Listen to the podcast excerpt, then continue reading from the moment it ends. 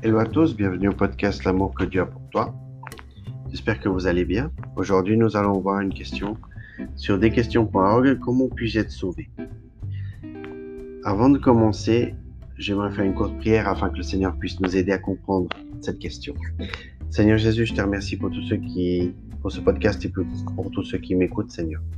Seigneur, je te demande que tu puisses nous aider à comprendre cette question de comment puis-je être sauvé.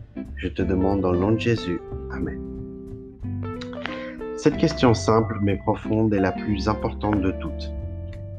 La question comment puis-je être sauvé touche à l'endroit où nous passerons l'éternité après notre vie sur terre. Il n'y a rien de plus important que notre destinée éternelle. Heureusement, la Bible est parfaitement claire à ce sujet. Quand le geôlier de la ville de Philippe a demandé à Paul à Silas Que faut-il que je fasse pour être sauvé Acte au chapitre 16 au verset 30, ceux-ci ont répondu Crois au Seigneur Jésus et tu seras sauvé. Acte chapitre 16 au verset 31.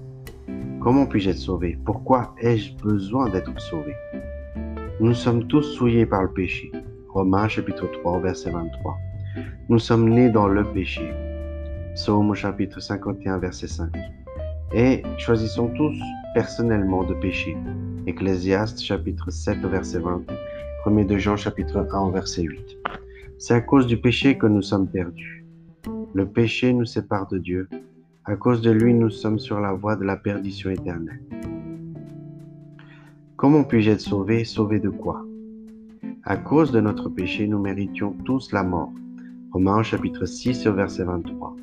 Bien que la conséquence physique du péché soit la mort physique, il entraîne aussi une autre mort.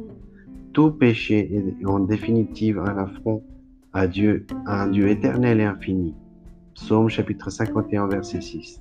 Pour cette même raison, le juste châtiment pour notre péché est lui aussi éternel et infini. Nous avons donc besoin d'être sauvés de la perdition éternelle. Matthieu chapitre 25 verset 46, Apocalypse chapitre 20 verset 15. Comment puis-je puis être sauvé? Comment Dieu a-t-il pourvu à mon salut? Puisque le juste châtiment du péché est infini et éternel, Dieu seul pouvait le subir, car lui seul est infini et éternel. Mais Dieu, de par sa nature divine, ne pouvait pas mourir. C'est pourquoi il s'est incarné dans la personne de Jésus-Christ.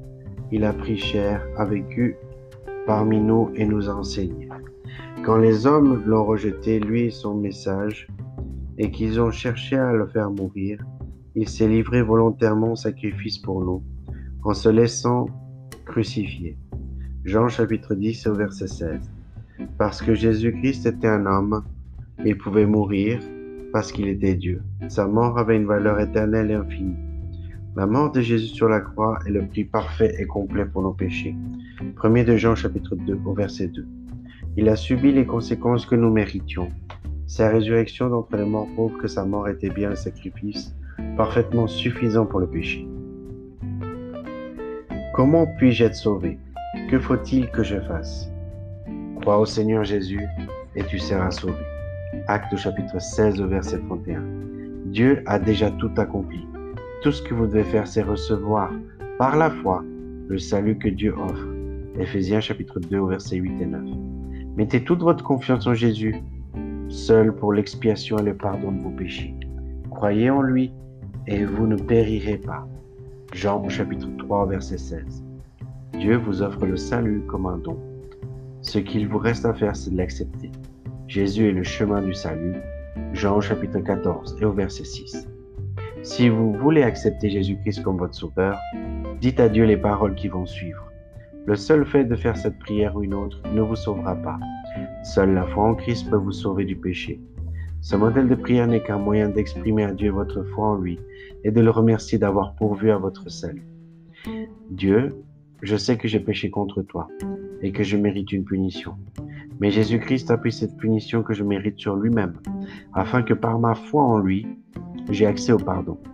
J'ai même ma confiance en toi pour mon salut. Merci pour ta grâce merveilleuse et ton pardon, pour le don de la vie éternelle. Amen. Voilà, c'est la fin de ce podcast. N'oublie pas l'amour que Dieu a pour toi. À tout bientôt pour un prochain épisode.